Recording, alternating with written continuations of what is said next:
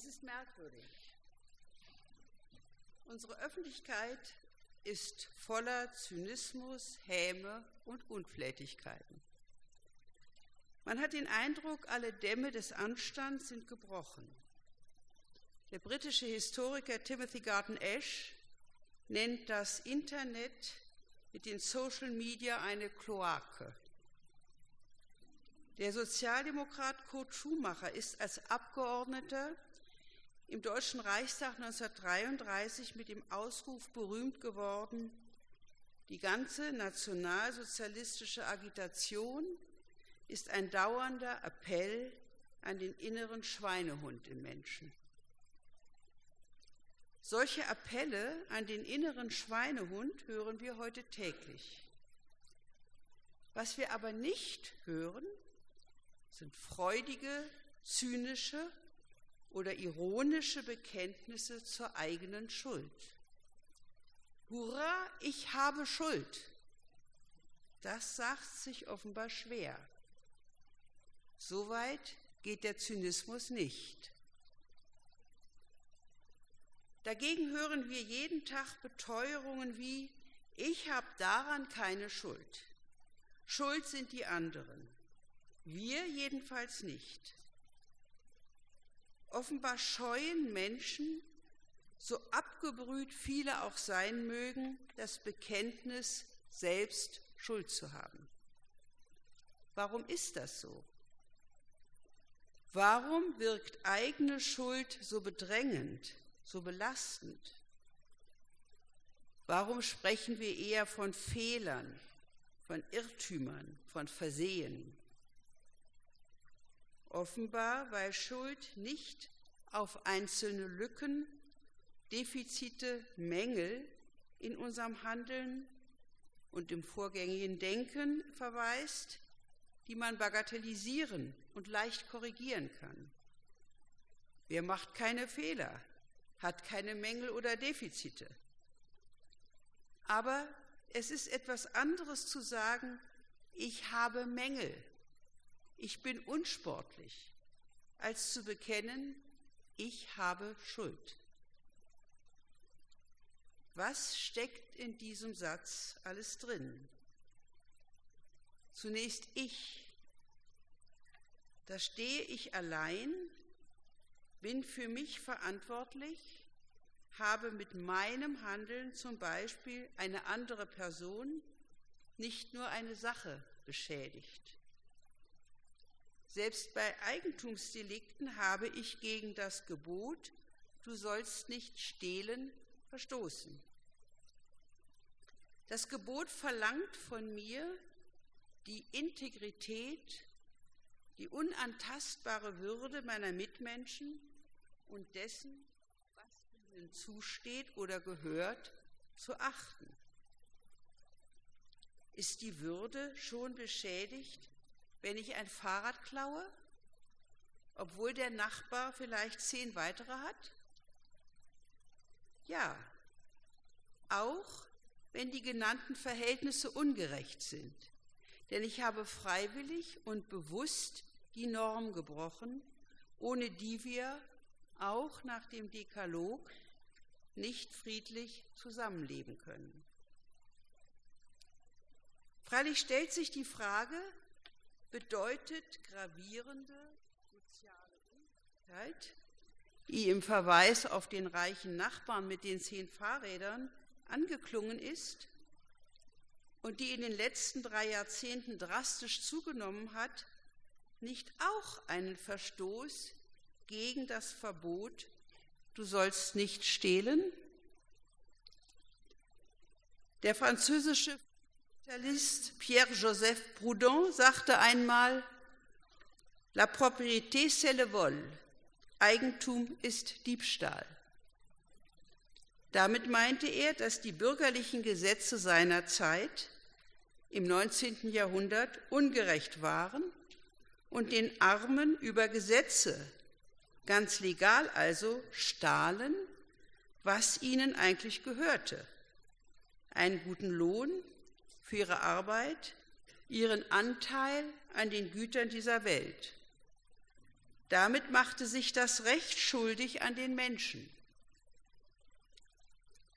Man könnte heute analog fragen, wer den Menschen in Westafrika vor der Küste mit fabrikartigen Fangflotten die Fische wegfängt, die sie zum Leben brauchen und die ihnen zustehen, und darunter sind auch europäische Fangflotten, stiehlt er ihnen nicht ihre Lebensgrundlagen, auch wenn das bisher legal vonstatten geht? Aber wer ist in diesem Fall das einstehende, allein verantwortliche Ich? Und wer müsste eigentlich gesetzlich über das Eigentum an den Meeren bestimmen? Die zehn Gebote sagen das nicht, aber sie verbieten den Diebstahl. Auf welcher gesetzlichen Grundlage er definiert wird, bestimmen sie nicht. Aber wenn ich stehle, mache ich mich schuldig. Machen sich die privaten oder auch staatlichen Fangflotten schuldig? Deren Vorstandsvorsitzende? Korrupte afrikanische Präsidenten, die deren Fangrechte sogar auf die nationalen Meereszonen ausweiten und dabei von den Firmen ein Millionenzubrot für Villen in der Schweiz einheimsen? Oder unsere europäischen Institutionen, die Europäische Kommission? Ihre teuer bezahlten Anwälte beweisen immer erneut, dass sie sich im rechtlichen Rahmen halten, wenn sie vor Westafrika fischen lassen. Und sie wehren sich dagegen, Eigentumsrechte an die Gesellschaften in Afrika abzugeben, obwohl sie auf diese Weise übrigens erhebliche Fluchtursachen beseitigen könnten. Den Satz Ich habe Schuld vermeiden sie, solange sie nur können. Was ist so gefährlich an diesem Geständnis? Zum einen können natürlich dadurch finanzielle Ansprüche entstehen. Das ist vermutlich für Firmen oder Organisationen oder ganze Staaten der wichtigste Punkt. Weniger moralisches Kopfzerbrechen. Bäten Sie Gott darum, Ihnen Ihre Schuld zu vergeben würden sie zumindest angehalten, ihr Gewissen zu prüfen. Wenn wir auf uns als Individuen schauen, kommt noch etwas anderes hinzu. Wenn wir Schuld haben, belastet uns das psychisch, möglicherweise ein Leben lang. Denn Schuld umfasst unsere ganze Person nicht nur einen Teil, nicht nur eine Fähigkeit, nicht nur ein kleines Defizit. Schuld heißt, wir haben von unserer Freiheit, dem Zentrum unserer Person, dem Zentrum unserer Verantwortung als Menschen einen falschen Gebrauch gemacht. Was uns nachdem wir schuldig geworden sind, belastet, ist deshalb auch ein Schuldgefühl. Gefühle erfassen die ganze Person, nicht nur einen Arm oder ein Bein.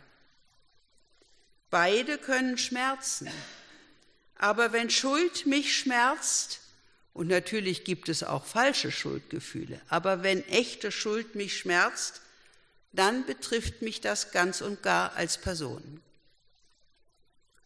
Und Schuld schmerzt, sie belastet.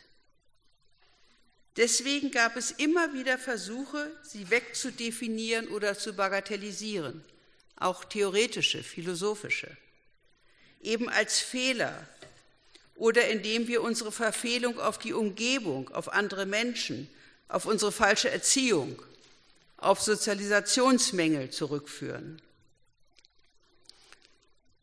Als Sozialwissenschaftler sind wir zwar angehalten, soziale Gründe für häufig auftretendes systemisches Fehlverhalten herauszufinden, auch um es besser abzuwenden und die Verhältnisse zu verbessern.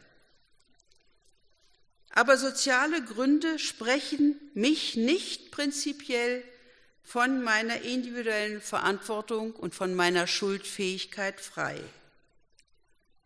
Eine Grenz- oder Grauzone in diesem Zusammenhang ist freilich die strafrechtliche Frage nach der verminderten Schuldfähigkeit, die ich aber hier offen lassen möchte. Allerdings machen wir uns alle immer wieder schuldig. Und sei es durch Unterlassen. Gibt es einen Weg, damit so umzugehen, dass Schuld uns nicht in die Depression treibt? In der christlichen Tradition gibt es den Dreischritt auf Lateinisch Contritio cordis, confessio oris, satisfactio operis. Wir sollen unser Herz zusammenziehen, Contritio cordis. Und das zeigt, Schuld ist eine Frage des Herzens, nicht einfach des Verstands. Und dieses Zusammenziehen, Contritio, schließt die Einsicht in die eigene Schuld, die Reue, den festen Willen zur Umkehr ein. Das ist ein kompliziertes Geschehen, das lange Jahre der Selbstprüfungen brauchen kann. Es wird gleichsam gebündelt und beschlossen durch das Bekenntnis meines eigenen Mundes, Confessio Oris, vor und in der Welt. Ich habe mich schuldig gemacht. Dies auszusprechen verlangt Mut und Stärke. Das Jesuswort nach Lukas 15, Vers 7 ich sage euch also, wird auch Freude im Himmel sein über einen Sünder, der Buße tut, vor 99 Gerechten, die der Buße nicht bedürfen, bringt die Schwierigkeit der Reue zum Ausdruck. Und schließlich Wiedergutmachung durch Werke, Satisfactio operis. Wenn ich diese drei Schritte nenne, dann wirkt das so, als hätten wir die Entlastung von der eigenen Schuld selbst in der Hand. Wozu brauchen wir dann noch die Bitte im Vater unser und vergib uns unsere Schuld? Offenbar reichen gute Werke nicht. Wir brauchen Vergebung, um mit der Schuld so umgehen zu können, dass wir nicht daran zerbrechen. Klingt das nicht etwas dramatisch, daran zerbrechen? Wo zerbricht denn jemand an seiner Schuld? Die Kunst, die Literatur beschreiben solches Zerbrechen. Schuld und Sühne von Dostoevsky, das hat auch einen anderen Titel heutzutage, ist dafür ein Paradebeispiel. Aber auch im Alltag erleben wir Depression, Angst und am meisten eine umfassende Geschäftigkeit, ja Industrie der Zerstreuung. Sie gilt zum Beispiel schon beim französischen Mathematiker und Philosophen Blaise Pascal im 17. Jahrhundert als der am häufigsten gewählte Weg, sich seiner Lebenssituation und seiner Schuld nicht zu stellen. Wenn wir uns nicht in die Zerstreuung flüchten wollen, brauchen wir also Vergebung. Wer kann sie uns gewähren, um uns von unserer Schuld zu befreien? Im Vater unser heißt es, und vergib uns unsere Schuld, wie auch wir vergeben unseren Schuldigern. Danach könnten wir uns gegenseitig unter uns Menschen vergeben. Aber das in diesem Zusammenhang oft zur Erläuterung angeführte Gleichnis, was wir heute als Evangelium gehört haben, nach Matthäus 6, Vers 12, der sein Gleichnis vom Herrn, der seinem Verwalter vergibt, der seinerseits dieses Vergehen gegenüber seinen Schuldern nicht praktiziert, sieht ja als Ursprung der Vergebung den Herrn. Er ist derjenige, von dem Vergebung ausgeht. Wenn der Verwaltung vergibt, Verwalter vergibt, dann nur, weil er ein Vermächtnis des Herrn weiterreicht. Zumal unter säkularen Bedingungen haben wir uns angewöhnt, Vergebung von unseren Mitmenschen zu erhoffen oder zu erwarten. Aber die Menschen, denen wir Unrecht getan haben, sind dazu nicht immer bereit. Manchmal leben sie nicht mehr. Manchmal sind sie gar nicht auszumachen. Überdies welcher Westafrikaner sollte konkret wem in einer Industrie vergeben, die seine Fischgründe rauben? Kann man da überhaupt eine personale Beziehung der Verantwortung ausmachen? Wie kommen wir aus diesem unübersichtlichen Dickicht, aus der Verschuldung, die uns alle umfängt, heraus? Wir können keineswegs sicher mit Vergebung rechnen, auch wenn wir uns um den oben genannten Dreischritt, der mit der Wiedergutmachung endet, bemühen. Vielleicht ist es da sogar ein Trost, dass die ursprüngliche Vergebung von Gott ausgeht, der sie uns zugesagt hat. Um auf sie jedoch zu hoffen, müssen wir nicht nur an ihn glauben können, sondern eben auch unseren Schuldigern vergeben. Ist das auch politisch wichtig? Vor 100 Jahren ging der Erste Weltkrieg zu Ende. Das Schweigen der Waffen wurde nicht zu einem echten Frieden, es dauerte nur 20 Jahre. Dann begann Nazi-Deutschland einen neuen, fürchterlichen Weltkrieg. Zeit für Vergebung war da wohl nicht. Nach dem Zweiten Weltkrieg, der so viel physische und moralische Verwüstung angerichtet hat, haben viele unserer Nachbarn uns großzügig Vergebung angeboten. Besonders eindrücklich die polnischen Bischöfe nur 20 Jahre nach Kriegsende mit dem Satz, wir vergeben und wir bitten um Vergebung. Das war angesichts des Unheils, das Deutsche in Polen angerichtet hatten, sehr mutig und sehr großherzig. Es legte den Grundstein für eine jahrelange Versöhnungsarbeit und auch Vergebenarbeit die langsam zu einer immer besseren gegenseitigen Verständigung geführt hat. Sie ist kostbar und schutzbedürftig und wird, wenn wir Menschen uns nicht den öffentlichen Manipulationen beugen, auch anhalten. Mit Frankreich, Holland, Belgien und auch Großbritannien, Dänemark und Norwegen war die Verständigungsarbeit nicht durch einen eisernen Vorhang erschwert. Aber die inneren Vorbehalte waren doch groß. Wir müssen allen Nachbarn dankbar sein, die uns trotzdem vergeben haben. Nach schwierigen Jahren in Europa seit der Bankenkrise und dem Wiederauferstehen von nationalen Vorurteilen, Ressentiments und Wut haben wir Deutsche besondere Verpflichtungen, so meine ich, die Bitte aus dem Vater unser auch politisch wieder ernst zu nehmen.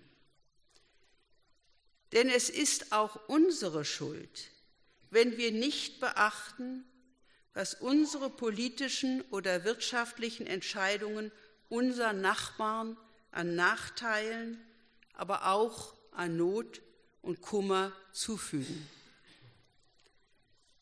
Wenn eine ganze junge Generation ohne Perspektiven auf eine gute Arbeit in ihren Ländern aufwächst und wenn wir die auf Kosten unserer Nachbarn gut ausgebildeten, die ihr Land wegen der Perspektivlosigkeit verlassen, für unsere blühende Wirtschaft verwenden, dann machen wir uns auch schuldig. Hier nicht hinzuschauen bedeutet auch eine Schuld.